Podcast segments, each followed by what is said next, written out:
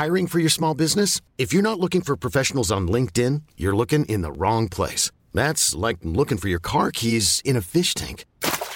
LinkedIn helps you hire professionals you can't find anywhere else, even those who aren't actively searching for a new job but might be open to the perfect role. In a given month, over 70% of LinkedIn users don't even visit other leading job sites. So start looking in the right place. With LinkedIn, you can hire professionals like a professional. Post your free job on linkedin.com slash achieve today.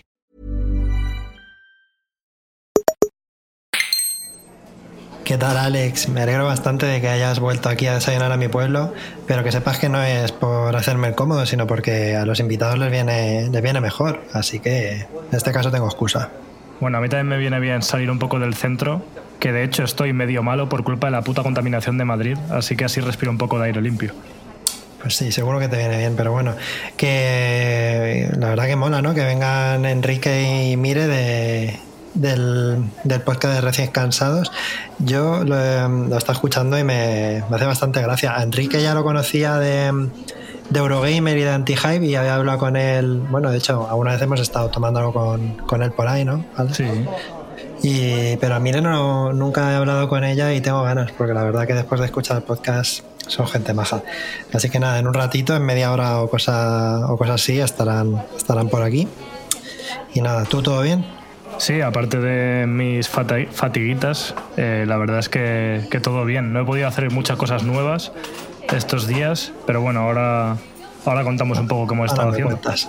Pues fenomenal. Yo creo que con, con Enrique y con Mire va a salir guay porque en, sus, en su podcast hablan de cosas así, temas parecidos. O sea, te- hubo una vez te propuse que podíamos hablar de un tema y ellos lo han tratado en su podcast, que es los hijos. Solo que ellos lo han propuesto, supongo que ya desde el conocimiento. Ellos tienen dos hijos y yo lo único que proponía era hijos sí o no. ¿no? Era una cosa así. Claro. Como gente que no tenemos hijos humanos, pero sí hijos animales, cuidado. Efectivamente. Pues nada, cuando quieras dar a grabar. Vale, pero pídeme una manzanilla con miel, porfa, que tengo la garganta hecha una mierda. Venga, vale, una manzanillita. Vamos para allá.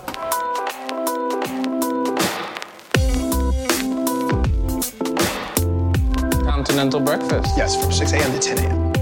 Muy buenas y bienvenidos a un nuevo Desayuno Continental, el programa semanal en el que hablamos de objetos culturales. Yo soy Javier Román y está aquí conmigo acompañándome una semana más Alejandro Cáceres. ¿Qué tal, Alex? ¿Qué pasa, Javi? Pues nada, eh, muy cómodo aquí grabando contigo un día más, que ya le hemos cogido la rutina esto de grabar todas las semanas y, y se pasa volando, ¿eh? Sí, la verdad que sí. Como tenemos ahí a, Juan y al equipo de Splendid eh, recordándonos que tenemos que grabar, siempre, siempre como que es más fácil, ¿no? Ponerse a ello, ¿no? Cuando lo tiene que decidir uno mismo cuesta un poco, pero cuando tienes allá a Juan que te anima un poquillo, cambia la cosa. Y más si además tenés, tenemos invitados como los que tenemos esta semana, que nos va a acompañar eh, Enrique y Mire del podcast Recién Cansados. Quizá Enrique lo conozcáis también eh, de, por ejemplo, de Eurogamer o de Anti-Hype. Eh, y yo a Mire, personalmente, todavía no he hablado con ella nunca, pero tengo muchas ganas de conocerla porque me gusta mucho el podcast, es muy gracioso. Y nada, estaremos hablando con ellos sobre unas cuantas reflexiones sobre la, serie de Last of Us, que ha sido como el fenómeno de, de la última temporada. Y muchas ganas, muchas hot takes tienes, Alex, sobre el tema o qué? Sí, de hecho, por el grupo de Telegram de Splendid ya he dicho que no me voy a pronunciar hasta que, hasta que grabemos aquí eh, para guardarme las opiniones. No necesariamente son muy buenas ni muy malas, ¿eh? pero ya veremos cuando llegue el momento, luego lo comentamos. Me gusta, así, así están frescas y las puedes desarrollar en tiempo real con nuestros invitados. Pero antes vamos a, como todas las semanas, hablar un poquito de actualidad, de aquí, de los temas de los que hablamos habitualmente. Eh, no hemos comentado, bueno, lo primero de todo, ahora que has dicho lo del, del grupo de Telegram, eh, no te ha insultado nadie por el tema de los Funcos de la semana pasada, ¿no? De momento. Ya, eso es porque tenemos una comunidad demasiado buena, no nos la merecemos. Gente de bien. Yo creo que a lo mejor hay alguien que odia los Funcos pero ha decidido callarse, ¿sabes? Porque tú imagínate. O sea, al revés, no que los odia, sino que los adora, que tiene una colección en su casa enorme y ha dicho, no voy a comentar esto yo por aquí, que voy a venir a bajar el buen rollo de- de- del grupo y me van a echar. Entonces, Ahí está, ahí está. Pero bueno, sabéis que la, la propuesta todavía está ahí. Si alguien quiere entrar a insultar a Alex, al grupo de Telegram, pues solo os tenéis que hacer de Club Splendid y, y ahí lo tenéis. Para, si sois fans de los Funcos, lo vais a tener fácil. Quería comentar también, estuvimos en los anteriores programas eh, haciendo un especial con, con Marta Trivi y Alberto Corona sobre los Oscar y esta semana ya han sido, ha sido la gala y un poco comentar por encima los ganadores y si quieres mm, si me quieres decir alguna, algo sobre qué opinas, si te parece merecido o no, eh, al final eh, la gran vencedora fue eh, Toda la vez en todas partes con siete Oscars, se llevó a mejor película, se llevó a mejores directores también ganó, por ejemplo, Michelle Yeoh ganó a, mi, a Mejor Actriz, cosa que yo le tengo mucho cariño a la actriz y me gusta mucho su personaje en la película, pero hubiese preferido. Creo que mm, mi, favorita era Kate Blanchett porque en Tar me parece que lo borda.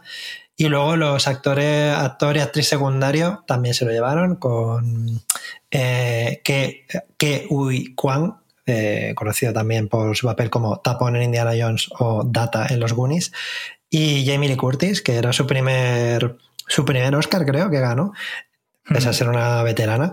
Y no sé si, ¿qué te pareció que se llevara tantos premios? Pues a ver, la verdad es que una de es una de las veces que más de acuerdo estoy. Creo que la peli lo vale, la peli lo merece. Sí que es verdad, el único apunte, pues lo que ya comentamos en el programa de los Oscar, que, que bueno, no es una peli para ver muchas veces, ¿no? Como que la primera vez ya es suficiente, el impacto que tiene tiene mucho más efecto esa primera vez pero aún así, eh, y también es verdad que es una peli que no sabemos cómo va a envejecer porque como que tiene mucho que ver con el case actual y, y, con la generación Z, con el TikTok y con el estímulo constante, estas cosas, igual dentro de 10 años como que se siente un poco rara o no. Pero mm. lo que sí que es verdad sobre los Oscars, que en general pues me parecen más o menos correctos, lo de Michelle yo pues supongo que es lo típico como que es un Oscar que no va a tener muchas más oportunidades para que se lo den a lo mejor, no porque no vaya a hacer a lo mejor un película mm. más adelante, que igual nos sorprende, pero que tiene una, una carrera muy larga, no se había llevado a ninguno y como que ha sido una buena ocasión para homenajearla, supongo. Entonces, mm, bueno. Eh, también, ¿no? Claro, yo creo que esas cosas a veces pasan. Y lo mm. único, que es una gilipollez y probablemente nadie se fije en eso, pero le han dado el Oscar de mejor vestuario a Black Panther cuando es una de las cosas que más me flipó de, de toda la vez en todas partes fue precisamente el vestuario tan increíble que tiene que yo no recuerdo haberme fijado tanto en el vestuario de una película nunca. Sobre todo mm. porque no es que sea bueno por recrear el vestuario de una época, por ejemplo, una película de época o algo así, sino por lo inventivo que es en todos los trajes que lleva el personaje de Stephanie Sue. No sé, es que mm, yo lo tenía claro en ese sentido, pero imagino que, bueno, que eso no es el principal valor. O sea, supongo que si no le dan algo algo de Marvel, como que luego hay movida o algo así. Bueno, aunque no te creas, yo creo que Marvel no se ha debido llevar muchos Oscars a lo largo de la historia. Y otra cosa que iba a decir es que estoy completamente de acuerdo con lo que estás diciendo, pero como no he visto Black Panther, tampoco soy la mejor persona para opinar, porque de hecho conozco a gente que le gusta Black Panther y de hecho está, ayer precisamente estuve hablando con de esto con ellos y consideran que el vestuario de Black Panther era también espectacular, sobre todo por cómo coge las referencias pues, africanas ¿no? y, las lleva a, ese estilo ¿no? de ciencia ficción. Entonces, no, no sé quién para opinar, pero bueno, desde mi punto de vista, desde luego, el vestuario de toda la vez en todas partes es espectacular también. Otra cosa que quería comentar es que en, la, uno de mis Oscars más favoritos de, pensar en él eh, es el de animación, mejor película de animación. Yo no he visto Pinocho, pero tú me dijiste que no te gustó mucho y ganó a Red, que para mí, sin haber visto Pinocho, eh, Red me pareció peliculón de lo mejor que ha hecho Disney Pixar en, en los últimos, en la última década prácticamente, vamos, o sea, mm, así que no Totalmente. O sea, Red es la mejor película que ha hecho Disney nunca. Igual aquí, pues, mucha gente me lo viene a discutir, eh, yo que sé, por nostalgia y cosas así, pero para mí es la mejor y de hecho la única, iba a decir, la única película de Disney que me gusta, es que yo aquí haciendo amigos siempre, a no ser que Disney nos patrocine, entonces hablaré bien. Pero, pero no, a ver, a día de hoy, no sé si esto lo contaba, bueno, lo he contado en desayuno, pero no en la nueva etapa de desayuno. Mi relación con Disney ha ido evolucionando mucho con los años. De pequeño, como todo el mundo, pues me marcó y me encantó todo, todas las pelis que hacían y demás. Ahora en perspectiva no las soporto, salvo Mulan. Mulan es muy buena. Eh, y no sé, como que, que evidentemente al haberme empapado más de productos de animación japoneses que me parecen bastante mejores por lo general, como las obras de estudio Ghibli. Ahora veo las pelis de Disney en comparación y desmerecen. Pero Red es buenísima. Es una peli súper, súper mm, viva, súper contemporánea, eh, súper espabilada. No sé, tiene Tiene todo sí, bueno. Sí, es tremendo. Y aparte, también es verdad que tiene influencias que nos, que nos gustan mucho. Pues eso, en, en Disney Plus eh, está el, el, cómo se hizo también, ¿no? el making of. Y vienen las referencias de, de, Sí, el making of es muy recomendable. Eh, pues todas las autoras de la película eh, explicando cosas, pues yo que sé, de cómo se hizo. Se, se explayan un montón, por ejemplo, en una escena muy que aparentemente parece muy sencilla, que es como una una escena en un cuarto de baño y te la explican todo, o sea, la cantidad de reuniones que hubo que hacer para todos los matices, pero también las referencias, pues como Sailor Moon, ¿no? Que, que se notan, ¿no? O sea, en los fondos, típico fondo Vaporwave o algo por el estilo, por así decirlo, mm. eh, que se hizo ahora Vaporwave, pero bueno, al final es de anime de los 90, todas esas influencias son, están ahí patentes y a mí me gusta mucho. Pero la verdad es que el nivel en animación este año estaba muy alto, porque eh, por ejemplo, la del gato con botas, que ya ves tú, eh, dicen que está súper bien, la comparan con, con el Spider-Verse y que sí, sí. al parecer en la trama pues es súper adulta. Yo he oído incluso que, que no, sé, no sé de cuál, es de DreamWorks o algo así, creo que es de, de DreamWorks, sí, como que les dejaron ahí que no tenían mucha esperanza en ellos y dijeron, venga, hacer la película que os salga de los huevos. Y, y, gracias a eso, que no les han controlado mucho, pues como que se han desmelenado y han hecho algo interesante. Habrá que verla para jugarla también. Sí.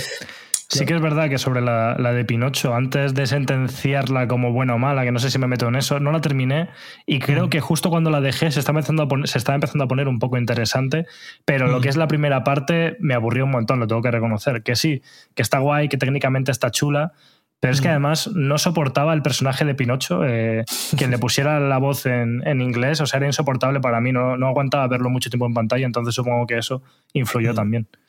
Hay una cosa bueno, sobre la gala, por cierto, yo no la he visto, no la he visto todavía. Empecé a verla en Movistar y tengo que decir que me estaba pareciendo muy divertido todo el comienzo antes de la gala, la, alfombra roja y, toda la historia. Dije, joder, qué, gusto esto, qué alegría, qué bien todo, eh, comparado con Logoya, que es completamente deprimente. O sea, a mí el cine español, creo que hay muy buen cine español, pero la gala de los Goya es penosa, o sea, es muy mala. Mm. Y la gala, me, lo, lo, que vi antes de la alfombra roja me gustó bastante, pero quería decir que en alguna escena que he visto de la, de la propia gala en sí, vi a Guillermo del Toro, que yo había comentado que, aunque a él me cae bien, sus películas me gusta El laberinto del fauno y las demás no tanto.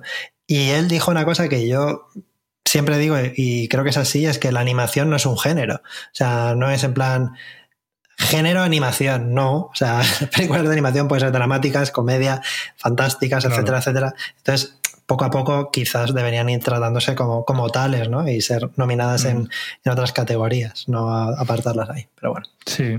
Y sí que es verdad que debería, por ejemplo, poderse llevar, yo qué sé, el viaje de Chihiro, que por cierto, Miyazaki dijo que os follen putos americanos, no voy a recoger el Oscar, pero que debería estar en la misma categoría que el resto de películas y podría ganar como la mejor película, pero a la vez entiendo como que como que les den un espacio aparte, no por nada, sino porque tenemos esta cultura tan, pues no sé, la misma cultura que separa las películas de animación en otra categoría es la misma cultura que si estuviesen todas en la misma no votarían esas películas nunca y entonces nunca ganarían un Oscar. Entonces el hecho de que tengan una categoría en la que se puedan llevar el suyo, pues oye, y que compitan eh, solo entre las películas de animación, no es lo ideal en una cultura razonable, pero, pero bueno, así tienen un espacio en el que ganen algo, porque es que si no, tal y como somos, es que no se llevarían un puto premio. Puede ser, puede ser. Último comentario sobre los Oscars. Quería decir que finalmente Brendan Fraser se, se llevó un Oscar. ¿Quién iba a decirlo, no? Cuando estaba ahí haciendo de, de Tarzán. Eh, de Tarzán o era George de la Jungla. Bueno, en cualquier caso, eh, en este caso parece ser que el storytelling funcionó. En otros casos no. El storytelling me refiero al hecho de que hay una historia detrás, porque sí que se ha hablado mucho de. Hubo una especie de se le metieron una lista negra de Hollywood, al parecer, no sé cuánto de cierto y cuánto de no en todo esto, porque eh, al, al, parecer él denunció que había sufrido acoso de un, de un productor o de alguien de la academia, algo por el estilo, y a raíz de eso como que no le llamaban para películas, y entonces le metieron en una lista negra, y bueno, al final ha vuelto, ahí está, se ha llevado su Oscar, en fin, eh, ahí quedó la historia, creo que Creo que esto le gusta mucho a los Oscars, ¿no? Las historias de, de, redención y cosas por el estilo. Y ahí queda la cosa. Otro, para cambiar de, de tema así un poquito, eh, ¿has jugado a la demo de Resident Evil 4? Ha salido, voy a, voy a, voy a poner en contexto para quien no sepa esto, Resident Evil 4, el, el videojuego de que, de la serie de terror Resident Evil de Capcom, bueno, pues ha tenido, está teniendo un remake que va a salir en cosa de un mes, creo. Bueno, ahora me, ahora me dices. Y ahora tiene una demo para que lo podamos probar un poquito más, como suele hacer Capcom. Y sé que es uno de tus juegos favoritos, una de tus sagas favoritas. ¿Lo has podido probar? ¿Qué te ha parecido? es uno de los, juegos que me cambió la vida. De hecho, por toda la puta cara voy a aprovechar para contar la anécdota de cómo compré yo Resident Evil 4, que fue cuando yo tenía 12 años, si no me equivoco, edad muy poco apropiada para jugar ese juego, pero era en la época en la que yo tenía la GameCube y de hecho es que era un juego que salió exclusivo de Nintendo en, origen. Eh, y era un portento en todos los sentidos, porque de hecho la GameCube era más potente técnicamente que la PlayStation 2. Cuando Nintendo eh, apostaba por la potencia, hubo tres generaciones donde Nintendo era, o sea, en los 16 bits Super Nintendo era más potente que Mega Drive, con GameCube también era más potente que PlayStation, ¿era? La, no, era la 2 ya, ¿no? Y con Nintendo 64 era más potente que con PlayStation 1, efectivamente. Continúa. Entonces, eh, bueno, el caso es que yo desde luego no tenía edad para comprarlo, pero lo compré a escondidas de mis padres y fui a comprarlo a un Open Core, que la gente dirá, ¿qué coño es eso? Bueno, supongo que es más o menos conocido, ¿no? El Open Core, o lo hay en muchas ciudades. Sí, sí. Pero es como una especie de supermercado de calle de Hipercore, pero que había antes.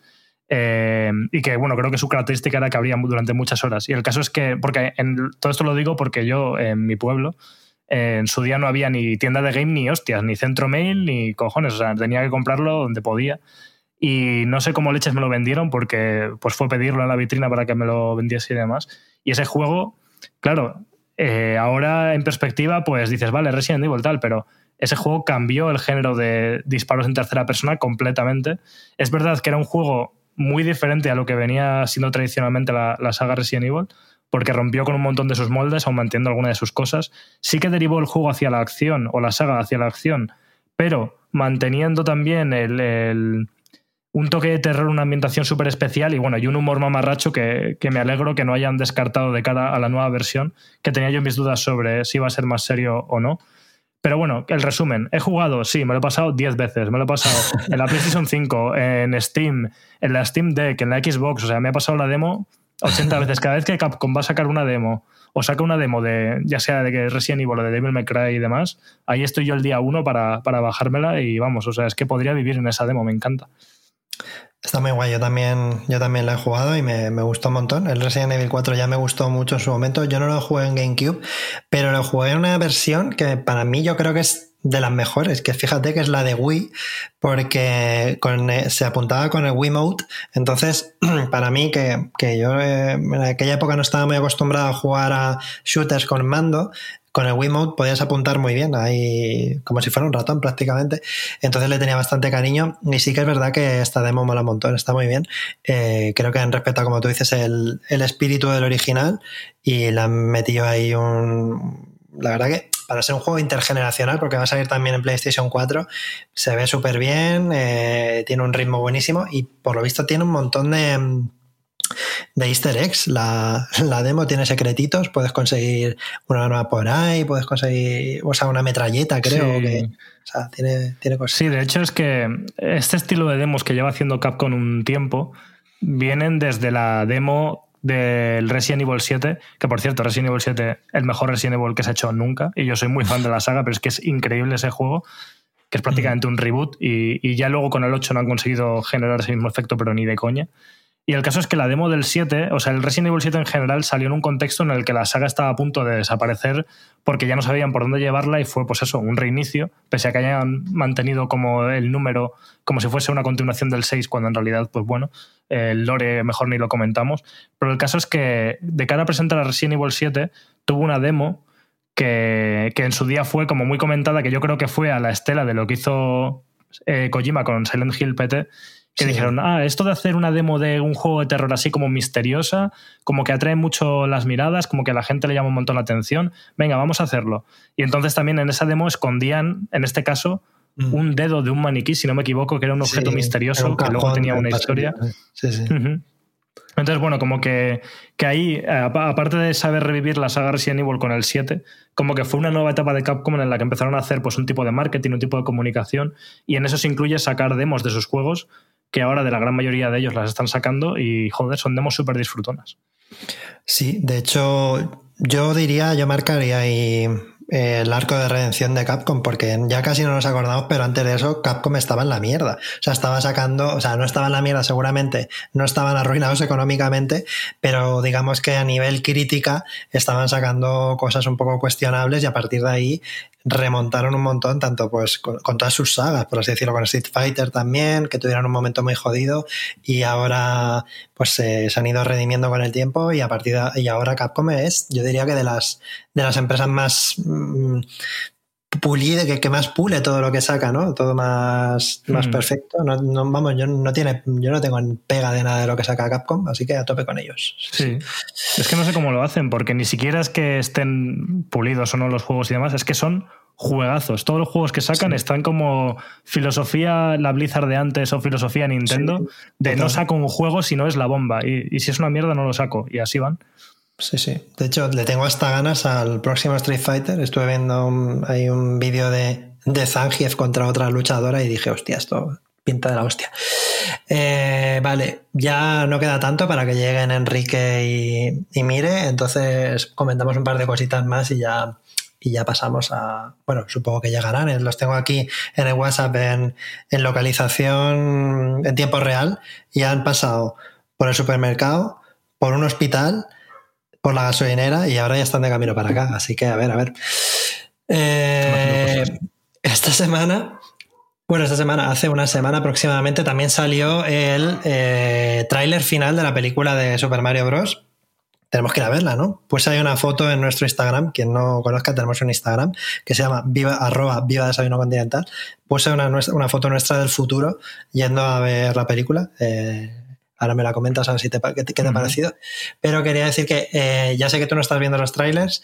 Yo este lo he visto, pero, bueno, yo los tengo que ver por trabajo porque tengo que. Los, incluyo noticias de, la película de Super Mario en Sci-Fi Games porque es de Universal y Sci-Fi también es de Universal, entonces está bien meter esas cositas. Y mm, solamente decir que en este trailer no se cuenta gran cosas. Yo creo que es el que menos se cuenta, pero que la película tiene pinta de ser pepinaca. Y que ayer, eh, siempre como anécdota, coincidí con en un evento que hubo en Nintendo que se presentó el juego Idea de Longest Road on Earth eh, Games o algo así, Arturo Monedero, y coincidí con Elena Crimental, que es compañera de prensa del videojuego, escribe por ejemplo en la revista Loop o en el diario.es, y estuvimos hablando de, series y adaptaciones y cosas por el estilo. También, también coincidí con Juan Tesalas, por cierto, las, os saludo a los dos. Em, y pensé que eh, podríamos invitarla, ¿no? También para cuando salga la película de Super Mario y hablar estas cosas. ¿Te apetece hacer un programa sobre la peli de Super Mario cuando salga o qué? Sí, sí, a tope con ella. O sea, es lo que comentas tú. ¿eh? Yo no estoy viendo los trailers, pero porque es algo que hago en general con muchos productos. Por ejemplo, Final Fantasy XVI. Tengo muchísimas ganas, pues ya como sé que lo voy a jugar, paso de ver contenido promocional porque prefiero llevarme las máximas sorpresas. O con alguna peli que espere mucho o lo que sea. Cuando ya sé que me interesa, entonces desconecto y espero a que salga. Pero una cosa que sí que me gusta un montón es el hecho de que vayamos juntos al cine. Yo lo disfruto mucho porque es verdad que llevaba un tiempo, hace ya bastantes meses, incluso un par de años, yo creo, que no iba nada al cine y ahora tener siempre una excusa para que quedemos, vayamos a ver una peli y tal, me parece como el mejor plan del universo, vamos. Total, total. De hecho, la última vez que fuimos a ver una peli le han dado siete Oscars, así que no te digo más. Bueno, la, le damos suerte, sí. y luego vimos, pero luego vimos la de Top Gun, ¿no? Top Gun. Que no le han dado ninguno. Y el, creo que no le han dado ninguno, o, uno o ninguno, no sé. Que no le han dado Oscar al mejor bigote. Ni siquiera. No, pero ¿sabes lo que ha dicho el chulo de, de Tom Cruise? Eh, ha dicho que no me dais, que no me dais ni un puto Oscar. Y entonces al día siguiente publicó el póster el póster de la próxima película de ser Imposible en la que sale él saltando de una moto como a 5 kilómetros de altura, ¿no? O sea, en plan, la moto a tomar por culo y él por ahí volando. Y es como, no me dais Oscar, pero a ver si hacéis esto, hijos de puta. Tom Cruise, cuando está deprimido, coge el teléfono y dice, Jack, calienta el jet, que vamos a salir a volar un rato. Así que no necesita Oscar. Pero habría molado, ¿no? Que le hubieran dado Oscar a, y que, yo que sé, al, mejor actor, ¿no? Y, que lo hubiera, cómo lo hubiera recogido, ¿no? ¿Qué hubiera hecho? ¿Cómo hubiera, pues ya sé, propulsado desde el asiento hasta, hasta la zona de, recoger el Oscar, abriese la polla. Pero bueno, en fin. No lo podemos saber. Vale. Y bueno, y como ya están llegando, ya, ya están aquí cerca Mire y Enrique, eh, quería comentar algo relacionado precisamente con el tema que vamos a hablar ahora, con The Last of Us, y es que eh, en el último episodio, cero spoilers todavía, luego probablemente más adelante cuando hablemos con, con Enrique y con Mire si haremos spoilers, avisaremos, pero ahora no voy a decir ningún spoiler, ¿vale? Solo quería comentar que hay una escena en la que sale una jirafa, ¿vale? Y quien quiera entender que entienda.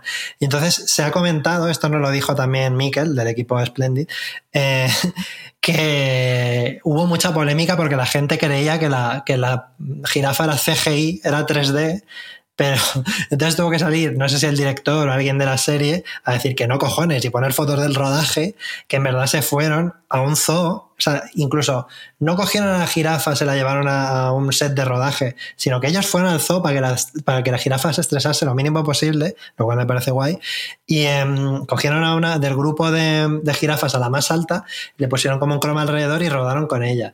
Y a ti, a ti te pareció realmente que era 3D también. Yo tengo que decir que sí, que yo también pensaba que era 3D, pero no me quejé en Twitter como los pringados que lo hicieron. Mm.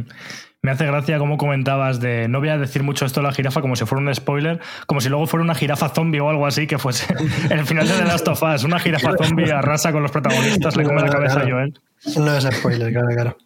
Pero no, no, eh, totalmente. ¿eh? Yo creía que era 3D. O sea, algo hay ahí, que es lo, creo que lo dijiste tú también por el grupo, que era que creo que estoy de acuerdo con que a lo mejor es culpa del croma que había detrás, como que algo lo- se notaba como falso. Y todos lo asociamos a la jirafa rápidamente. Yo también pensaba que era de, de mentira, pero no. Ya. Pero fíjate qué punto hemos llegado, ¿no? Que debe estar muy bien hecho el CGI en muchas cosas como para que ahora veamos algo real y creamos que es CGI, porque de hecho a ti y a mí no es la primera vez que nos pasa. Recuerdo cuando en la anterior etapa de Desayuno Continental se presentó PlayStation 5 y lo, y lo cubrimos en directo y las personas que salían ahí presentándolo, estuvimos todo el puto directo diciendo esto, esto está hecho en 3D, este tío está hecho en 3D. Seguro que cuando, cuando, cuando acabe el evento van a decir todos los pavos que han estado aquí hablando estaban movidos en tiempo real en una PlayStation 5, pero no, eran reales también. No, no, pero es que yo sigo pensando que es así. O sea, luego no lo dijeron por lo que sea, pero yo sigo defendiendo que esa gente no era de verdad. Me da igual lo que me digan. Sí, sí, no sé. Yo creo que la jirafa, pues, probablemente entre el croma, que era un croma azul, normalmente se usa verde, aquí no sé por qué han utilizado azul en concreto. Antiguamente también se utilizaba más azul que el verde. Pero bueno, la cuestión es que a lo mejor yo que se la han tenido que ralentizar porque se movía muy rápido en algunos momentos, algo por el estilo. Algo raro había ahí que parecía Mm. un poco de croma. Pero bueno, mira, fíjate quién están llegando. Pues ya están aquí. Hombre, Muy buenas, mire. ¿Qué tal, Enrique? ¿Cómo estáis? Hola, ¿qué tal? Bueno, O sea- con, muchas con muchas ganas de desayunar. Yo vengo con hambre, ¿eh? Sí, la verdad es que sí. Ha Espero habido que no, claro, claro, espero que no hayáis comido nada porque aquí se desayuna bastante bien. ¿Vosotros qué, qué os soléis pedir? Eh, pues café con leche siempre para despertarme y, y tostada, idealmente tostada de aguacate y salmón o algo así. Ay, ay, ay, ay. Eso. Yo soy más de pizza de ayer, ¿vale? Este es el desayuno, el desayuno de los campeones. Iba a preguntar si aquí en el posapocalipsis, si leche de avena iban a tener, igual no, ¿no? Pues es que he traído justo al bar de mi pueblo que tiene leche de avena, que es el mismo que Ah. vino también Marta Trivi, que yo además yo también tomo leche de avena y es el único, es el Paco Pastel, es el único bar del pueblo que tiene leche de avena y yo sabía que tú, Enrique, lo ibas a valorar. Así que Claro, es que te lo digo porque ahora que hay polémica, porque él iba sin depilar, ¿no? Porque. No jodas. Claro, ¿no habéis visto esto? Que está la No. gente muy enfadada, en plan, ¿no? Con esos pelos, porque las clínicas de depilación láser ya sabemos que es lo primero que cae cuando la sociedad cae. Hombre, te puedes poner, la gente dirá, pero te puedes poner ahí un tizón ardiendo, ¿no? Para hacerte depilación Claro, claro. apocalíptica. No lo sabía yo esto, pero me parece interesante. Hombre, la leche de avena sí. sabía. Claro, claro, está muy bien, está muy bien. La leche de avena sí se puede hacer. Yo creo que ahí Sí. plantas un poco de avena y, y algo se puede hacer. Yo lo pasé muy mal, lo que pasa que. ¿Vamos a hablar con spoiler o no? ¿Esto, esto cómo es la historia? Pues mira, yo quería avisar esto. Eh, voy a presentaros primero. Bueno, para quien no os conozca, que seguramente quien está escuchando Desayuno Continental, pues ya os conocerá más que de sobra si no es de una cosa de otra. Y eh, eso, si se puede considerar spoiler, pues bueno, no, no creo que lo sea, pero a partir de ahí sí que vamos a empezar a saco con spoilers.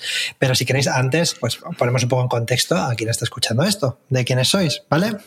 Genial. Vale, pues nada, eh, tenemos aquí, como ya he dicho, a Mire y a Enrique Alonso del podcast Recién Cansados, que tenéis también aquí en la plataforma Splendid. Somos todos hermanitos de la, de- de la plataforma. De hecho, esta es, creo que es la primera, la primera incursión en crossovers, tipo en el Splendid verso. Eh, La nuestra sí, seguro. sí, la nuestra también. Sí, pero no, ha, no ha habido antes, ¿no? Realmente hay. Bueno, fue. Ah, no, no, no, no, no, no. Estaba pensando porque había ido Víctor a En Crisis.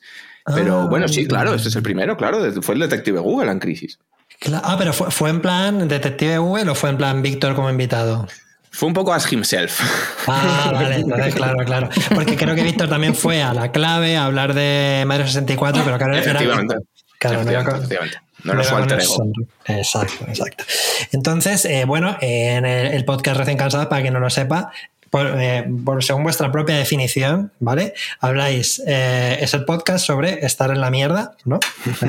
Eh, y, si queréis contarnos un poco de qué, más de qué más habláis por ahí, a mí me mola muchísimo, me parece un podcast muy gracioso y muy original también. Creo que en, en la podcastera que se repiten muchos formatos, el vuestro me mola un montón, pero contarnos un poco qué hacéis ahí. Bueno, hablamos de lo que, de lo que nos ocurre. Tampoco, no sé, eh, un poco de todo, ¿no, Quique? Sí, la, la definición o, el- o un poco la, la idea que teníamos al hacer esto era un podcast de lifestyle, ¿no? Ah, sí, sí, es verdad. Tú me lo vendiste como que tú querías hacer todavía un podcast de lifestyle. Claro, el, el- tema, la base es que yo estoy un poco hasta las pelotas de hablar de videojuegos, ¿vale? O sea, hablo de videojuegos en Eurogamer, hablo de videojuegos en Anti-Hype, hablo de videojuegos en un montón de sitios y me gustan mucho, pero quería hablar un poco de la vida, de movidas, de, pues de cosas que nos pasan a todos cuando tenemos un poco más de, de 30 años, si quieres, y la vida te empieza a pasar por encima. Yo creo que lo de estar en la mierda va un poco por aquí, ¿no? Sí, no es un podcast sí. pesimista tampoco, no es que queramos hablar de desgracias, todo es No, un poco nada. de la risa, pero pues eso, pues hablamos de- de compartir piso, hablamos de tener hijos, hablamos de estar de resaca cuando ya no tienes 20 años y un poco de vivencias del día a día y de nosotros. De ¿no? mudanzas, de.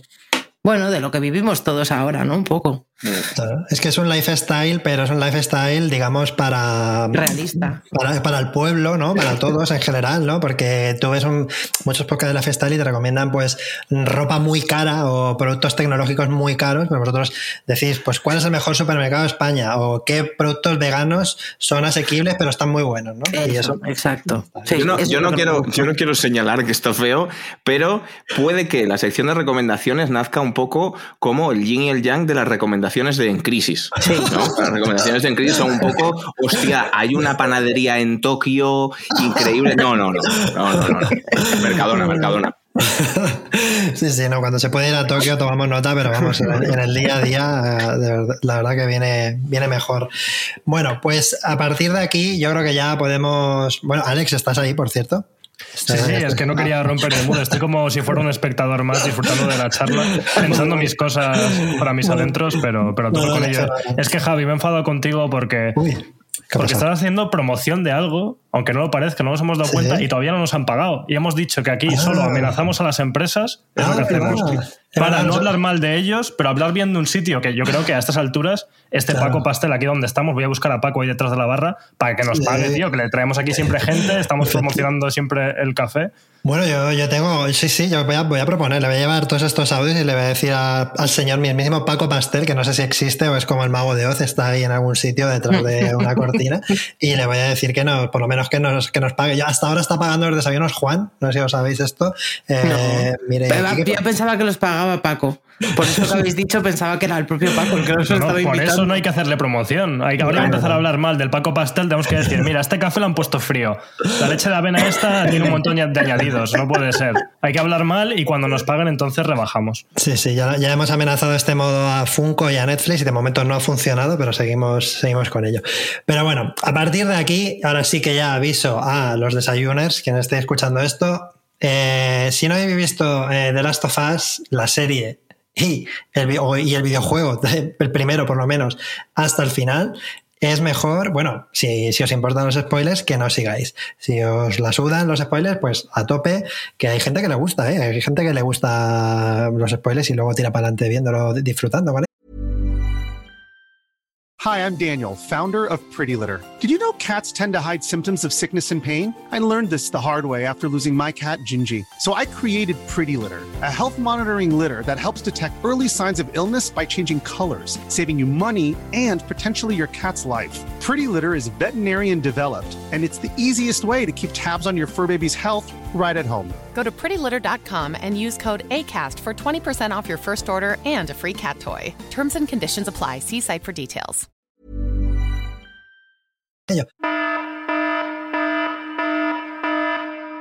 Y vamos a empezar a hablar ya de, de, lo que ha sido la serie en sí. Me gustaría, antes de hablar del final, que creo que es de lo que más vamos a hablar, me gustaría preguntaros a vosotros cómo lo habéis vivido, lo habéis disfrutado, lo habéis estado viendo eh, semanalmente, eh, leyendo teorías, etcétera. ¿Cómo habéis vivido un poco la serie? Todos los lunes con, con cena de hamburguesa. Eh, bueno, a mí me ha flipado. Yo no había jugado al juego. Aquí que me había contado algo por encima y tal. Pero a mí me ha encantado. Y Forever Pedro Pascal, vaya. Yo he vivido un poco este, este momento que supongo que nos habrá pasado a todos los que éramos fans del, del, primer juego y del segundo. Por cierto, mi posición es radicalmente militante en el sentido de que el bueno es el 2 y que los que no y los que no habéis eh, jugado los juegos no sabéis lo que os espera.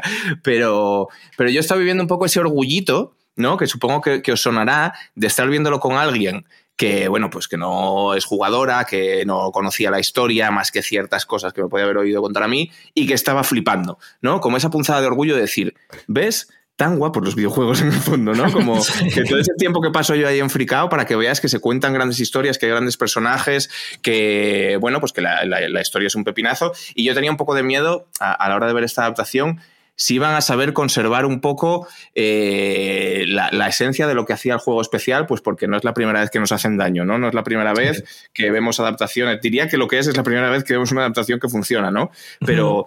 The Last of Us era demasiado importante como para hacer una purria de adaptación como hemos, como hemos visto miles y, y, lo que, al final lo que se valora es la tranquilidad. Yo me he quedado muy tranquilo, en plan, vale, lo han sabido manejar bien y todo este público nuevo eh, sí. pues ha podido eh, disfrutar de una versión de la historia que yo creo que es por lo menos igual de buena que el juego.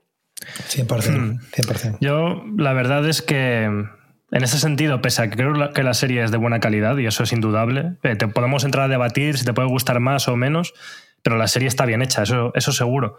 Sin embargo, sí que estoy más en el mood de decir, era necesaria, y si nos ponemos así, ninguna obra cultural es necesaria, ¿no? Es como que por necesidad no hay ninguna que sea realmente necesaria, pero como que me parece bien que sea una forma de que la gente que no juega videojuegos pueda vivir la historia de The Last of Us, pero a nivel personal habría preferido que hubiesen creado una historia muy interesante en el universo de The Last of Us, que hubiera tenido un valor en sí mismo y que la gente que hubiera visto esa historia se hubiera interesado por el videojuego a través de un producto relacionado al juego, pero la transcripción literal de lo que pasa en el juego, para mí no es que esté mal, o sea, la serie no resta. Lo que pienso es que tampoco suma mucho, eh, sobre todo porque me da la sensación de que los valores de The Last of Us aparte de que evidentemente es un juego muy, muy, muy narrativo y muy cinemático, incluso demasiado, si me preguntas, eh, para lo que podría ser un, videojuego ejemplar en el sentido de que aprovecha muy bien los valores del medio, lo que me da un poco de pena es como decir, es que la serie está bien, pero el videojuego, solo por el hecho de ser un videojuego, aporta muchas más capas a esta historia y la serie mm,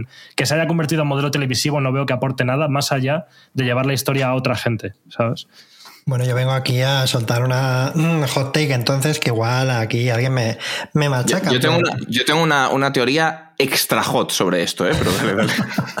sí, sí, pues eh, igual coincidimos, pero es que para mí eh, creo que la serie, fíjate, ha mejorado el videojuego. Y aparte que mmm, eh, ha mejorado en el sentido de que me ha mejorado la experiencia del videojuego, ¿vale? Eh, y, y, eso que yo no empecé, yo empecé con la, con la misma idea que acaba de ahora exponer Alex, de esto no hace falta, incluso cuando vi el primer episodio, que lo vi como en las mejores circunstancias, lo vi ahí en el cine en una sesión que hizo HBO, que estaba todo maqueadísimo, tal y cual, el primer episodio dije, uff, esto no me va a gustar nada, me va a aburrir, etcétera. Y sin embargo, sobre todo a partir del tercer episodio, cambié totalmente el chip y a día de hoy te digo yo que creo que le tengo más cariño al Joel y a la Ellie de, de Bella Ramsey y de Pedro Pascal que a los del videojuego y esto se puede desarrollar. Pero bueno, me interesa Uf. muchísimo que esté aquí Mire y que nos dé también ese punto de vista de alguien que no ha jugado al juego. Claro. Claro, yo, como había jugado, bueno, mm. yo tengo la manía de adivinar muchas cosas, ¿no? Antes de que pasen, que os lo puede confirmar. Em, no había jugado el juego y la verdad es que estoy de acuerdo contigo que yo el primer capítulo fue un poco más, bueno, eh, está bien, pero si sigue por este camino no sé si, si, me va a emocionar y que también me pasó que a partir del 3 mm. eh, ya como que me, me, terminé de enamorar mucho de la serie y de cómo contaba las historias, ¿no? Mm. Y, y, por eso yo creo que me ha gustado, porque es como una cosa muy humana y, y muy de centrarse en los personajes y, acabarles cogiendo muchísimo cariño eh, a ellos dos y a otros personajes que van saliendo, aunque no salgan tanto tiempo. Fíjate que aquí, aquí hay una, una, reflexión que yo creo que es importante, que me, que me hizo Mireia directamente, que me llamó la atención como por, por, partir desde ese punto de vista de no ser jugadora, que es que uno de los melones aquí importantes y una de las principales polémicas que ha habido yo creo que con esta adaptación es que dónde están los zombies, dónde están los infectados. Mm, hay gente que le ha parecido como una pequeña traición al género el hecho de que empiecen pues con si el Cordyceps y tal y al final sea una historia tan de personajes en la cual las escenas de acción se cuentan con, con los dedos de una mano. Em, yo supongo que esto es algo que a la gente que viene de nuevas no le habrá chocado porque no vienen de estar expuestos a la eh, clásica sobreexposición a la, a la violencia y a la acción que tratan los videojuegos. Y es una reflexión que me hizo la propia Mirella que me dijo, claro, es que yo entiendo sin haber jugado que en el juego normal habría muchísimos más zombies, muchísimos más infectados, porque el juego necesita darte cosas que hacer, porque entiendo que en el juego tienes que dispararle a algo. Y creo que este es uno de los principales eh, escollos o, tropiezos que, cometen la mayoría de adaptaciones al videojuego, eh, del videojuego a, la tele, que es no entender que esto es un medio diferente, que no tiene las mismas necesidades, y es como vamos a adaptar Resident Evil, pues venga tiroteos todo el rato, venga el Nemesis, venga tal. Es que aquí estás haciendo otra cosa, y por eso eh, creo que han sido tan celebrados episodios como el 3, que son una cosa paralela al videojuego, que lo que hace es coger lo que teníamos ahí y expandirlo y explicarte más cosas sobre ciertos personajes y matizar y aportar a ese todo que es ahora de las of que es la suma de la serie y de, de los, videojuegos, y enriquecer la obra. Creo que es mm. una manera de aproximarlo mucho más inteligente que simplemente hacer una, un carbon copy en plan, bueno, pues aquí que había un derrumbamiento, pues un derrumbamiento, aquí salían 800 zombies, pues venga. Yo agradezco muchísimo que en toda la serie Joel no haya tirado una puta botella. Que no hayamos tenido ese momento como de fanservice chungo de ¿hacías esto en el juego? Pues venga, hacerlo. Alguno hay con la, cuando le aupa a Eli, ¿no? Algunas escaleras, sí. Pero bueno, por lo menos no ha habido palé, ¿no? Hay un momento me, lo, me lo contaste. Yo también agradezco que no haya habido zombies, no porque no por nada, ¿no? Pero que me parece que no que es que se explica muy bien que no eran necesarios. No, mm. no, los he necesitado para saber que están viviendo ahí en un mundo posapocalíptico. Mm. Eh, aparecen cuando tienen que aparecer, pero cuando se lo he tenido que vender a mis amigas, me decían, no, la de los zombies, no, digo, de verdad que es que no hay zombies, no.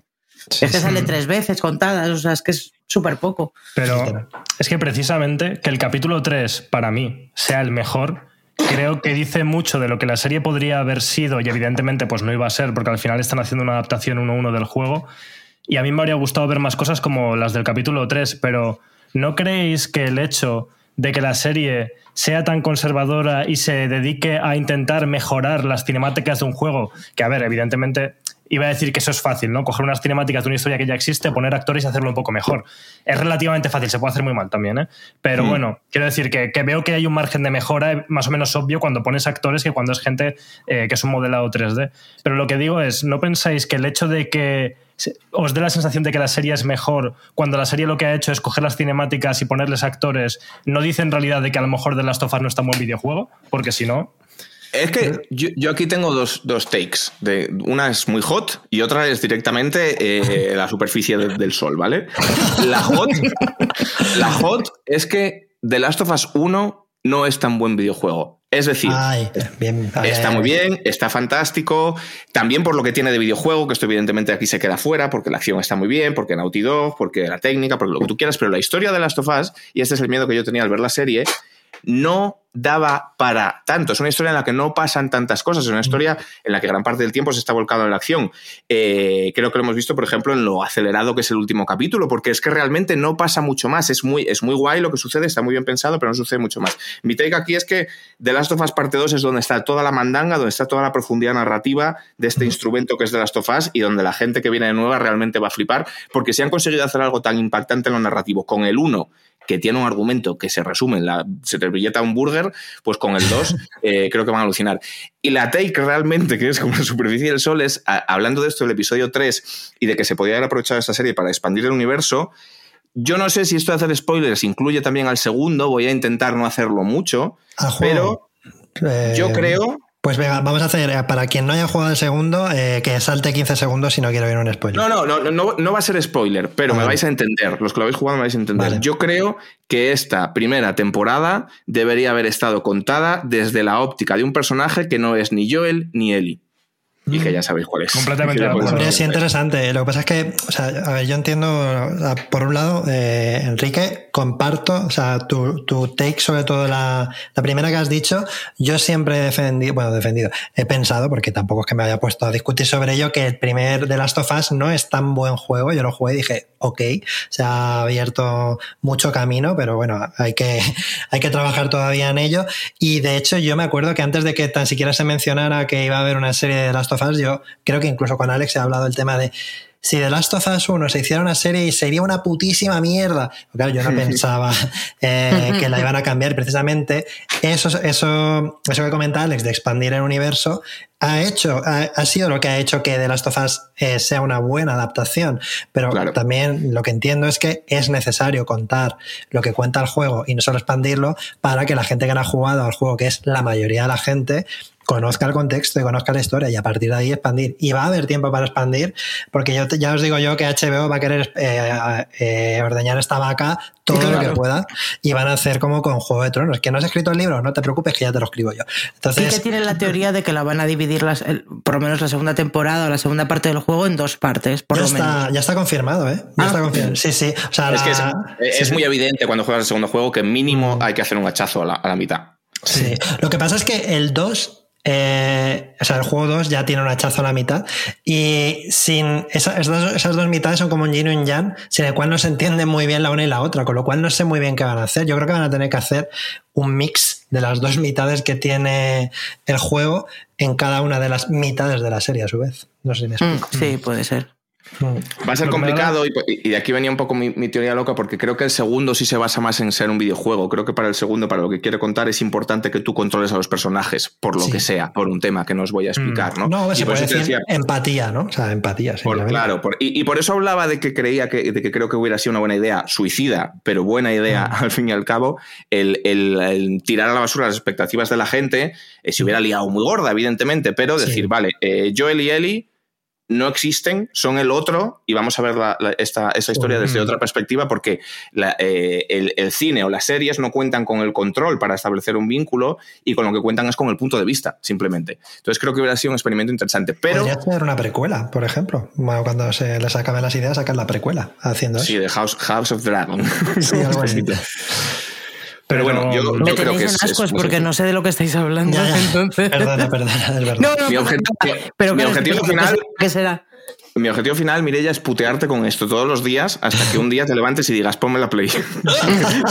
quiero, quiero, jugar al 2, no puedo más, ¿sabes?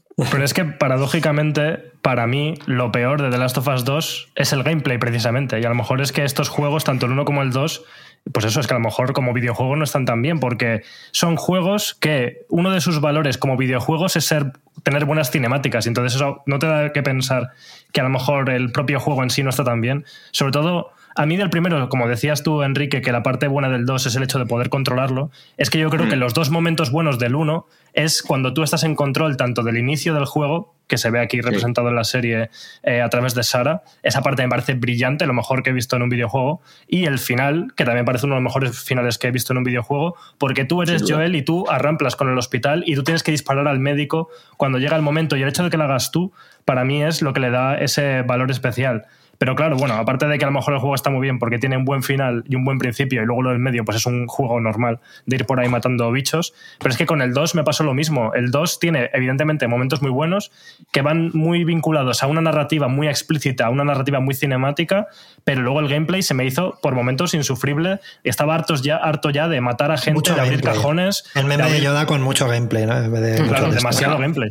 El, el, el, The Last of Us Parte 2 es uno de los cinco mejores juegos de la historia y esto que estáis diciendo yo no os lo voy a tener en cuenta, pero, pero bueno, estáis, estáis claramente equivocados. No, pero por no irnos mucho al 2, que yo creo que, igual la gente se nos, se nos puede enfadar, eh, yo precisamente lo que tenía miedo de cómo iban a plasmar este, este final, y aquí estoy muy de acuerdo con lo que comentas, es porque en el final, en el capítulo 9, era muy importante en el juego sentirte responsable de esta aberración que estaba haciendo Joel. Y yo creo que está muy bien adaptado con esta pequeña secuencia de acción, que aquí sí era importante mostrar acción, con el extra de violencia que le dan a Joel. Es decir, no lo estoy haciendo yo, pero estoy viendo a Joel cometer unas atrocidades que creía impropias del personaje hasta ahora. En plan, cuando ejecuta a gente en el suelo que no se puede defender, cuando ejecuta a gente que le está pidiendo por favor que pare, cuando...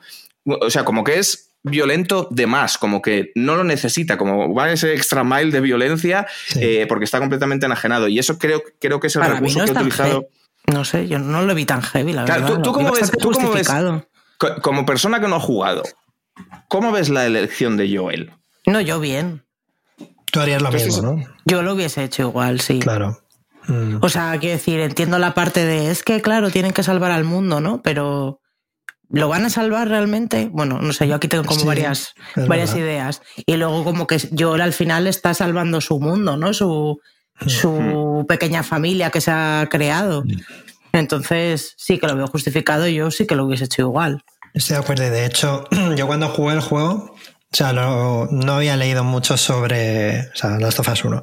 Eh, no había leído mucho sobre opiniones sobre el final y tal, y yo para mí estaba clarísimo. Y luego de repente empecé a leer a gente, porque es que como Joel es un psicópata, yo, ¿cómo? O sea, pero a ver, es que no lo habríais hecho lo mismo. Para mí es como muy obvio. De hecho, en la serie sí que, sí que he notado, quizá porque he empatizado más con los personajes en general que con el videojuego. De hecho, yo con la serie he llorado varias veces y con el videojuego no lloré ni una sola vez.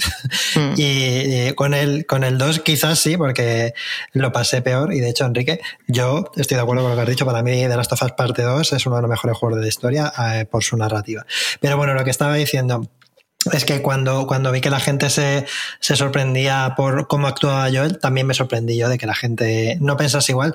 Pero aquí en la serie, como ves a Pedro Pascal, que es un cachopán, porque lo ves, y dices, qué cachopán. Y ella, y Eli es más dura que en, que en, el videojuego, pero aún así les quieres muchísimo a los dos.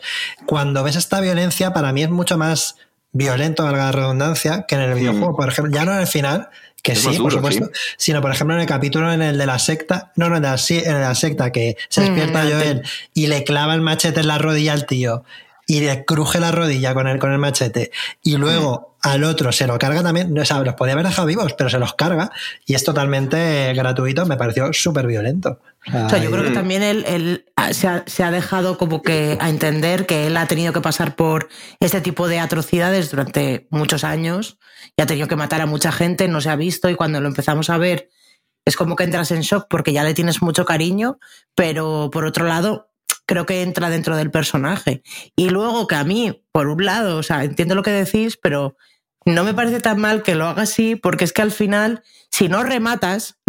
Eh, te das una y te, y te dispara, te clavan un cuchillo, o sea, al final en ese tipo de secuencias de acción, eh, yo siempre paso como miedo por el protagonista en, bueno, el que esté eh, con el que tú vas, ¿no? Digamos, o con el que hmm. pone el foco, porque en cualquier momento, mm, pues, pues como le pasa en la universidad, ¿no? Que de repente le clavan un cuchillo y al final está ahí hmm. dos capítulos, bueno, capítulo y medio mm, jodido, ¿no? Sí. Entonces yo no lo, o sea, no sé, no lo veo tan mal. También es como que se entiende que dentro de este mundo eh, posapocalíptico eh, las, las reglas no son las mismas. Mm. O vaya, así lo entiendo yo. Pero yo, creo que... Disculpa, dale, dale. No, que lo único que voy a decir sobre esto es que lo que veo problemático de Joel, que creo que sí que se transmite bien en la serie y que también evidentemente es parte del juego, también es parte de la premisa de The Last of Us 2, es como Joel, por mucho que se pueda entender o no lo que hace, nos podamos poner en su lugar y demás, es como está pasando por encima, sobre todo lo primero, por encima de la voluntad de Ellie, de nadie más. O sea, evidentemente hay muchos otros problemas ahí, ¿no? Pero pero está tomando una decisión completamente egoísta, por mucho que podamos entender el por qué lo hace, y encima luego, evidentemente, miente a Eli y le oculta todo, lo que ha pasado y está haciéndolo todo en contra de su voluntad. Entonces es un nivel de, manipulación y de control un poco turbio. Sí, pero yo aquí tengo una pregunta en el video, por, por si en el videojuego cambia. Eli abiertamente ha dicho que quiere morir eh, por la causa? Muy buena pregunta, sí, porque yo, o sea, todo el mundo da por hecho que está pasando por encima de Eli porque ya lo insinúa, pero en ningún momento abiertamente dice, no, no, yo moriría por esta causa, es verdad. y luego que Eli, o sea, como que ella es una es un adolescente, pues no sé qué año se supone que tiene que tener, si 19 o. No, más, 14, más bien 14, entre 14 y 16. La actriz es más mayor, pero sí, el Es una niña, teenager, eh, mm, eh, deprimida, con tendencias suicidas, porque todo el mundo a su alrededor se ha, se ha muerto, ¿no? Y se entiende que que ya se piense que ya no hay nada por lo que vivir.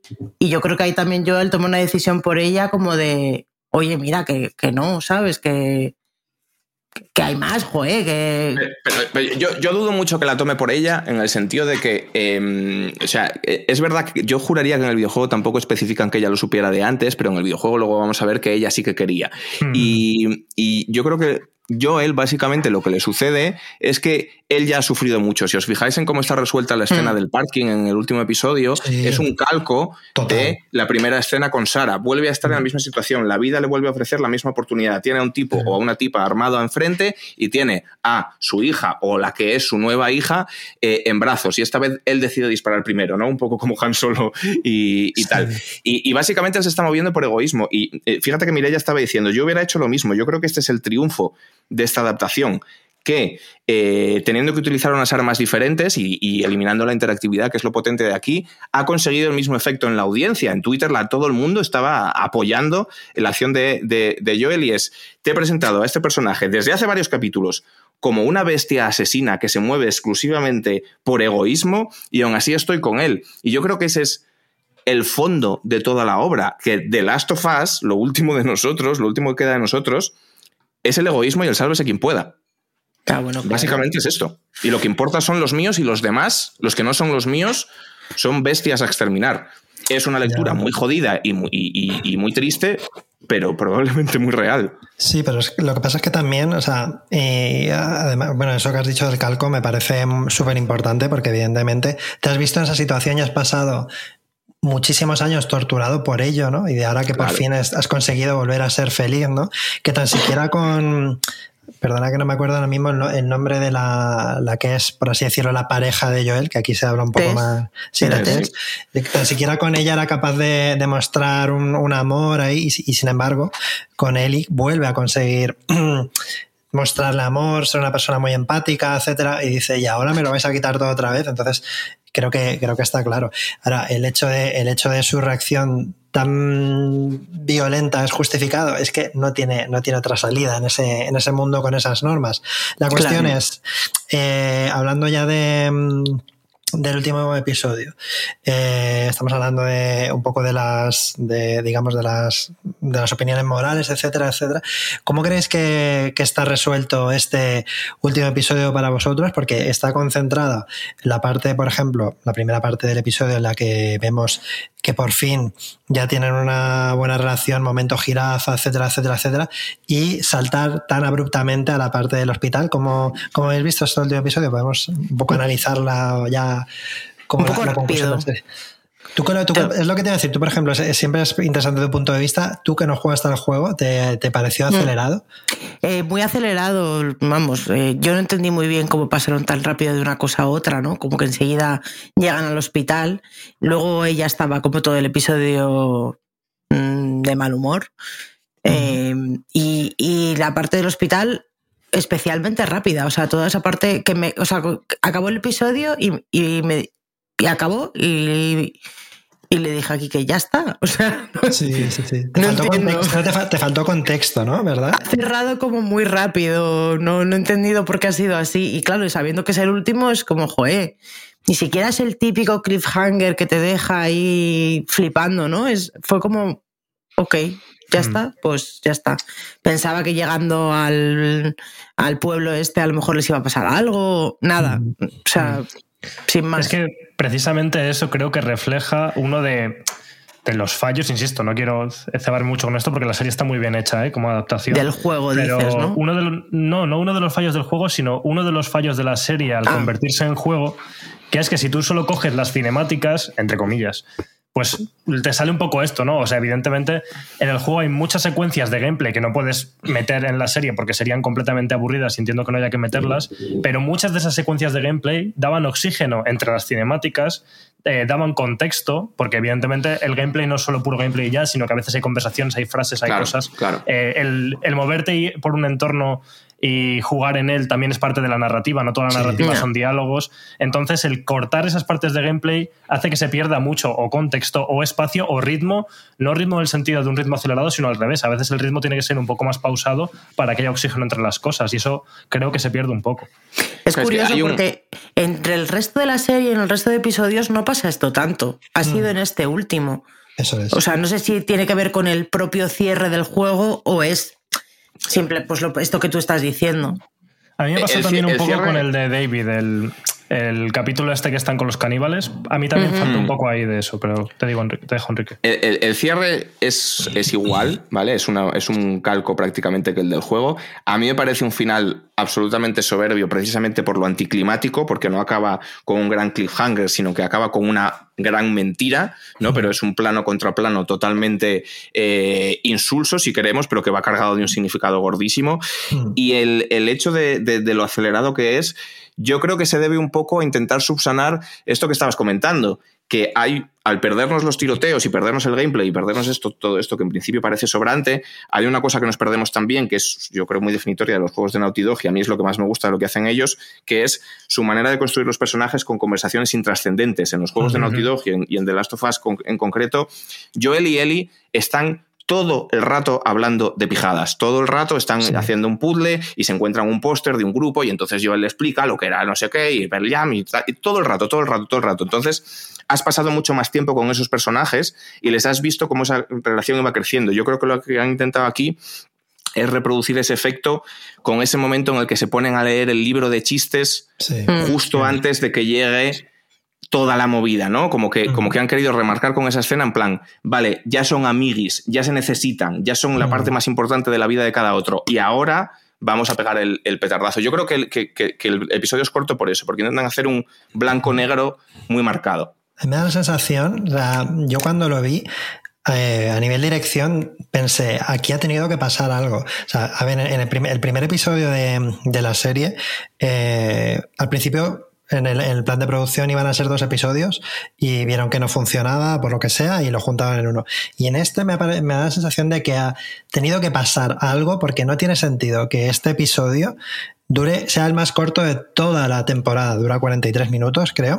Y es como, mm. si te has querido demorar todo lo que has querido, en, ya no en el episodio 3, en el que se ven pues, plantando fresas, si te has querido recrear en, en todas esas otras cosas, aunque en el juego haya sido así, eh, para mí creo que falta contexto. O sea, y efectivamente puede ser un contexto que en el videojuego se da entre, en las conversaciones, pero aquí, pues yo qué sé, podrían haberse inventado algo. Pero desde luego, del momento que les, tiran la granada cegadora, esta lo que sea, y, mm, aparecen eh, Joel ya en la enfermería y ya se lía todo. O sea, yo estaba flipando, estaba mirando, paré paré el episodio, miré lo que faltaba y digo, quedan 15 minutos de episodio y va a pasar todo lo que tiene que pasar. Y no, esto no tiene ningún sentido. Porque o sea, entonces, si hubieran estado un rato ahí con los luciérnagas hablando, tal y cual, los hubieras conocido un poquito lo que están haciendo, tal, creo que incluso podría haber sido más impactante, ¿no? El hecho de esta persona con la que está hablando hace cinco minutos los, los está matando, los está masacrando, podría haber sido más, más intenso. No entiendo muy bien, no, no, no me lo explico qué ha podido pasar, la verdad. Ahí, y, mm. y, yo, tenía, yo tenía interés de saber qué opina alguien que no, que no haya jugado al juego, porque también la, la doble, las doble lectura, los dos niveles a los que trabajamos, las personas que hemos jugado al juego, es tremendo, porque este episodio, que la primera parte es súper bonita, ¿no? En plan, están viendo en el momento de la gira fatal, estás flipando con ellos llorar. Yo ahí fue uno de los momentos que lloré de, emoción, de decir, joder, mira cómo la mira, cómo se quieren, increíble, y al mismo tiempo qué putada lo que va a pasar, ¿no? Estás trabajando a dos niveles, cuando sin embargo una persona que está viendo la serie eh, sin saber lo que va a pasar está trabajando solo al nivel del disfrute. Pues mm. son dos experiencias muy, muy, muy diferentes, yo creo. Sí, sí. Entonces. Estoy contigo ahí, Javi. En, general, con lo que dices, yo comparto que faltaba un poquito ahí de, de contexto y que no tiene sentido que no se, le haya, no se le haya dado.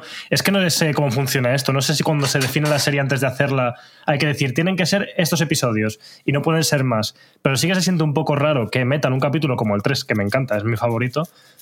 Y luego, cuando hay que contar una cosa importante del juego, la omitas o la fuerces o la aceleres tanto. Es como si tú tienes que hacer el plan de la serie entera antes de rodarla, es que no, no lo harías así, a lo mejor no lo sé. Ah, también a mí se me ocurre que queda raro lo acelerado que está toda la parte de las luciérnagas, pero de nuevo estoy haciendo equilibrismos aquí para no contar de más, pero creo que es importante para lo que intenta contar la saga en general, em, que no des contexto de estos personajes, que no les pongas cara, que no. Eh, quiero decir, porque podrían, yo ah. estaba pensando, podrían haber tenido una, escena intermedia en la que hablasen con el médico para dejar más claro que sí que la, que la, cura es una realidad, ¿no? Porque mucha gente se ha planteado, bueno, es que igual va a dejar que se muera por una cosa que no se sabe muy bien, porque, a ver, creo que hay que aceptar que la cura era real, que, la decisión era muerte o cura. Porque Pero hay que si eso. No. Para, que quiero decir, para que funcione el dilema al que se tiene que enfrentar Joel. Porque, claro, si es o la dejo morir por una posibilidad remota o tal, pues entonces no. Pero creo que, creo que lo que busca el juego de la serie es venderte que tiene que elegir entre el mundo o su mundo, ¿no? Pero el tema es que si tú le das cara a esos personajes, si no los presentas como carne de cañón random con la que acaba Joel, luego lo que viene después no funciona igual. Mm. Sí, sí que es verdad. Entiendo.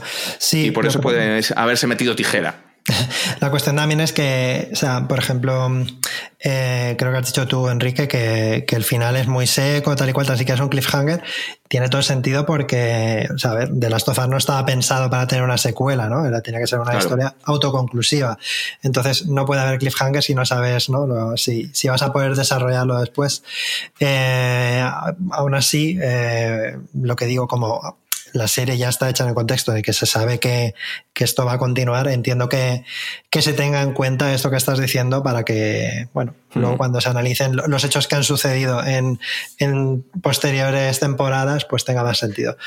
Sí, sí, sí, sí. En fin, eh, un par de comentarios ya, porque ya en breve os tenéis que marchar, sois personas ocupadas. Y, mm, Quería, comentar, los cameos de, de, tanto de Troy Baker como de, perdón, se me ha olvidado el nombre de la actriz de, de Ellie en el juego, eh, no me acuerdo ahora mismo, ahora lo busco, pero bueno, ah, ¿qué os han parecido? Eh, a mí, a mí personalmente quería comentar que si, si en la serie Pedro Pascal mata a Troy Baker, manda a Troy, Baker, al psicólogo para el resto de su puta vida. Porque tú imagínate que un, un, personaje que tú llevas desarrollando durante años y años y años, al que le has dado vida, ¿no? Ahora es infinitamente más popular realmente, yo creo. Hmm. Ahora, por el gran público, con otra cara y encima esa cara te mata a ti, es como...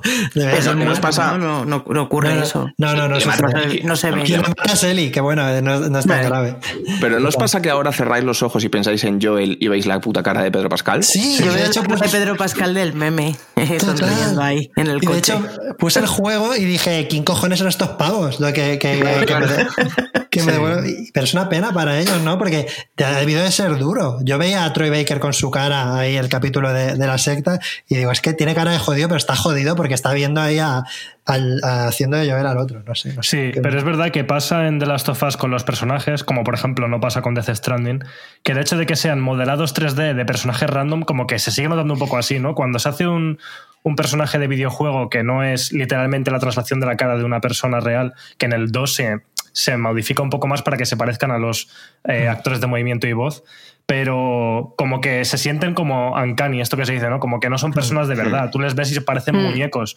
Y ahora, evidentemente, al poner eh, cara a actores que además les conoces por otras cosas y que evidentemente parecen muchos más, mucho más humanos, sí que es verdad como que te parecen los de verdad y que los otros son muñecos. Cosa que, por ejemplo, Kojima cuando coge actores de verdad, pues se salta ese paso directamente, porque tú ves, ah, mira, aquí tenemos, yo que sé, a Matt Mikkelsen, ¿no? Eh, pues ya está. Ya que claramente son ellos, ¿no? O sea, que no es. Eso es. Mm, no es una cosa parecida. Es, es claro. De hecho, no, no, tiene también. Es que no sé si es en ese juego, porque yo sé de cero de videojuegos. Pero hay uno que es de, mm, la serie esta de los zombies, ¿no? De, que, tampoco he visto. Sí, pero el juego de Walking Dead es como otra cosa completamente diferente. No, pero que sale el spin-off, sí, actor. contarse No, digo el actor, un actor. Claro, que una- sale en Death Stranding. Ah, que sale el, el de juego de Kojima, eh, uno de los de la serie. Sí, el, Juraría o me lo estoy Sí, sí, inventando. sí, sí, es el protagonista. Ah. Vale. Sam Porter, Sí, sí, como, sí, pero sí. ¿cómo se llama el actor? Que se me olvida. Se me ha olvidado a mí también. ¿eh? Madre mía. Sam Porter Bridges. Se Sí, llama pues- Sam Porter Bridges. Yo, Sí, solo, pero- yo solo quiero decir una cosa, enganchando también con la temática de recién cansados, que es que en, en lo que se refiere a la actriz de Ellie, que en la serie hace de su madre, cuando la muerden los zombies y, y tiene que entregar al bebé y le dice, por favor, cuídala y por favor, Ujú. todo este rollo, que yo me voy a... y a mí me pegas un tiro y pico billete, Y le miente. ¿Soy yo el único que se agobió mucho pensando en el posapocalipsis? ¿Dónde van a encontrar leche de fórmula? ¿Cómo va el calendario de vacunaciones? ¿El rotavirus? Claro, ha silvestrado el niño. Ha silvestrado, quiero decir, las la- toallitas para bebés, eh, ¿sabes? Va a tener cólicos, no tienen ahí nada para darle. Todo es terrible. ¿Quién de- esa niña, no? O sea, Sí, sí. Le acaban de cortar el, el cordón umbilical con, un ma- con una navaja de albacete llena de mierda. ¿sabes? O sea, no, nada, no, no he hecho un nudo ni nada. Eso va, va a cicatrizar fatal, vamos. Que no hay Dalsi, que no hay Dalsi. O sea, quiero decir, una movida que flipa. Bueno, Dalsi a lo mejor había, que decía, medicamentos había por ahí, ¿no? Antiguos que ya no se seguían fabricando, pero, Sí. pero los encontraban y yo los traficaba, ¿no? Pero bueno, esto es, como, esto es como lo que dicen de que hay, que llevar a los niños a las granjas, ¿no? Pues entonces, como la niña estaba ahí entre la mierda, pues luego, claro, es inmune a todo, incluso al córdiceps. o sea, Claro. Claro, ahí está, hay que dejar que la muerda un zombie de pequeña para que luego vaya ahí. ¿no? Escuchen esto los es como- antivacunas, por favor. Lo de la inmunidad es como cuando te dicen que des el pecho con el COVID para que tu hijo mm, tenga inmunidad. Es, es un poco esto, en Es, cierto modo. es- pues, es porque la mordieron antes de cortar el cordón, no entiendo esto. Es verdad, o sea, yo solo pensé, te- os lo juro que lo pensé, yo no soy padre, pero os lo juro que pensé que digo, le está dando el pecho y esto es un mensaje pro dar el pecho, como también entre los padres creo que hay estas polémicas de dar el pecho, no dar el pecho, si es bueno o malo, tal y cual, o si es mejor. Y digo, esto aquí hay, aquí puede haber polémica por este lado. Porque Pero dices, no, no, pero ella lo dice, le dice, le dice a Marlene, dice, es que no le quiero dar el pecho. Claro, no se lo por, da. Por lo que sea. ¿Eh? Se lo sí. estoy viendo. Y ahí es cuando yo pensé, ¿y la nidina de dónde pollas la van a sacar? Y, y- y- Esa niña estaría llorando como una loca si no si había pasado una hora desde que había nacido y nadie le había dado de comer. Ya ves, no ya funcionan así los bebés. A todo esto, tú que, que, bueno, vosotros que sois padres, pero tú en particular, Mirella, que has dado a luz, eso de que el bebé le salga como a quien se le escapa un pedo, o sea, me pareció un poco. Quiero decir, estaba. eh, yo es que me quedé un poco Existe, flipado, me pareció un poco. ¿sí? Sí, sí, sí. Por lo visto yo salí así. Pero bueno, entiendo que del, o sea, al revés, yo creo que des- del estrés estaría eso cerradísimo. Muy tenso, No, claro. al, no al revés. Eh, a mí me pareció un poco raro, pero bueno, existe. Hay niños que salen volando. Eh, al- a- a- el hijo de mi primo se le cayó a su madre Ostras. al suelo en el hospital al llegar. Madre O sea que lo cuento porque no lo vas a escuchar nunca. 15 horas dilatando y la oxicodona y tal, no quedaba cinematográfico, también te lo digo. Sí, por eso, por eso. Obviamente hay que hacerlo así, pero que a mí me, me quedó muy poco natural y a lo mejor no, a lo mejor es realista y todo. Sí, sí, sí, sí, sí. Bueno, pues era un, era un poco eso. Ahora quería, quería saber vuestra opinión sobre el tema de los actores. Y nada, yo creo que ya con esto vamos a ir eh, cerrando. Ha sido, vamos, nos podríamos estar aquí horas y horas debatiendo sobre miles de temas de esta serie, pero creo que ha Sí, sido... yo ahí me he quedado ahí con ganas de hablar del tema de la, de la cura, ¿no? Que Ya, yo tengo o sea, mis dudas, pero lo- lo primero, no eh, sé si luego en el segundo eso se resuelve o no. ¿Creéis que, Pero- pero ¿creéis que, que, que se, se da a intuir que Ellie es eh, inmune por, lo, por cómo nace? O sea, en el sentido de que su madre le muerde un bicho, tal, justo Sí, pero esa en teoría es la explicación, en cierto modo. Entiendo que sí, claro. en cierto Pues es sí, que Neil no sé Druckmann ha si dicho se que puede no. conseguir una cura a raíz de... Ah, no, que no es por eso. Yo entiendo que Eli es Obelix.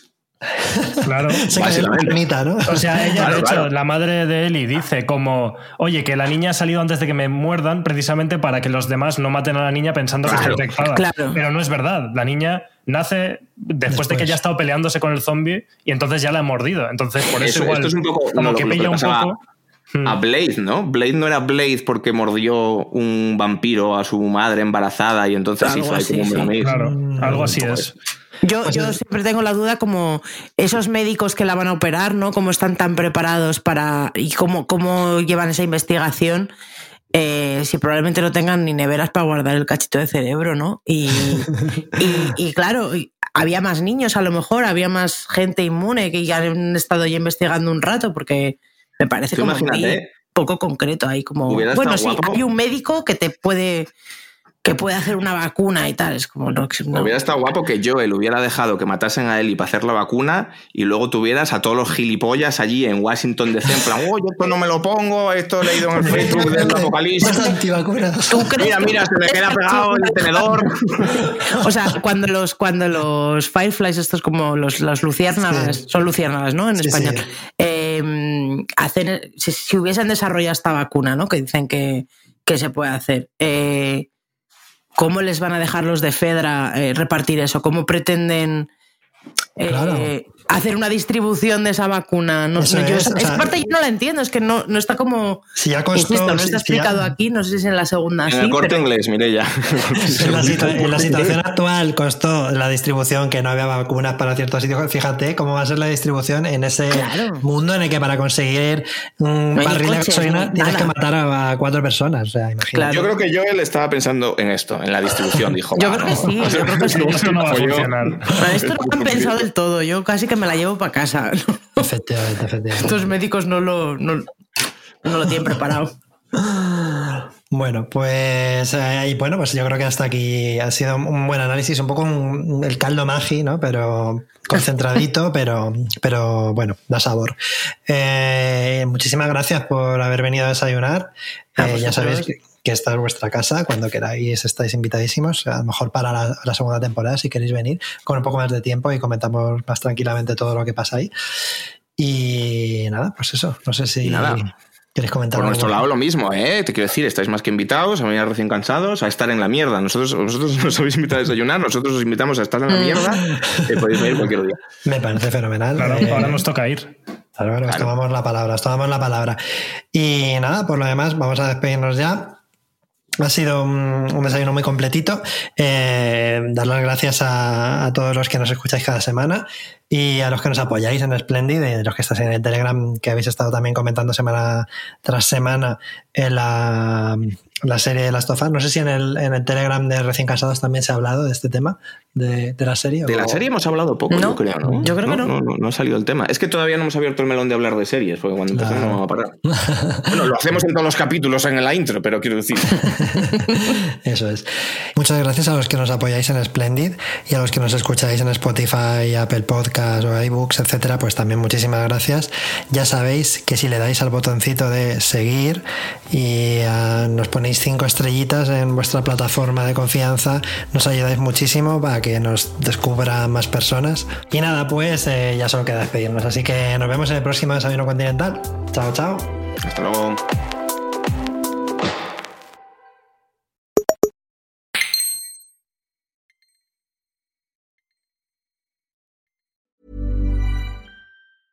Hi, I'm Daniel, founder of Pretty Litter. Did you know cats tend to hide symptoms of sickness and pain? I learned this the hard way after losing my cat, Gingy. So I created Pretty Litter, a health monitoring litter that helps detect early signs of illness by changing colors, saving you money and potentially your cat's life. Pretty Litter is veterinarian developed, and it's the easiest way to keep tabs on your fur baby's health right at home. Go to prettylitter.com and use code ACAST for 20% off your first order and a free cat toy. Terms and conditions apply. See site for details.